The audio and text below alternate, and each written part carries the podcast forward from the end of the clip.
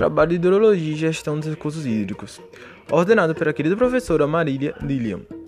O ciclo da água, o ciclo da água é um fator importante para o abastecimento urbano, pois quanto mais conhecemos a água, a nossa principal fonte de vida, melhor será a nossa vida e seus ciclos são coisas necessárias que nos fazem entender nos adaptar ao mundo. E para explicar sua importância, irei responder três perguntas. Primeira pergunta: De onde vêm as águas dos rios? Elas surgem principalmente devido à ação das águas da chuva.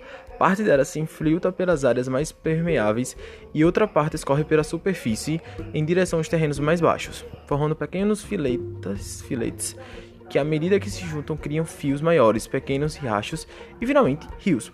Como as águas dos rios podem correr continuamente, continuamente em direção ao mar sem se esgotar. A água pode ser encontrada no estado sólido, líquido e ou gasoso. Está presente na atmosfera, atmosfera da, superfície da, na, da superfície da Terra, no subsolo e nos oceanos, bordos e lagos, em constante movimento solar.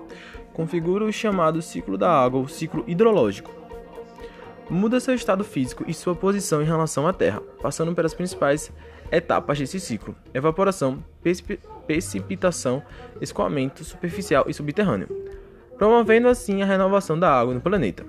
É esquematicamente simples, mas na realidade é um processo extremamente complexo e abrangente.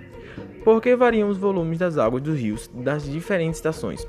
Os rios não possuem um volume de água uniforme durante o ano, pelo contrário, há períodos de variações das últimas acontecem de acordo com a quantidade de chuva ou derretimento de geleiras.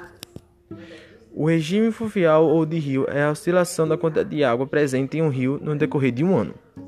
É isso, muito obrigado. A senhora é 10.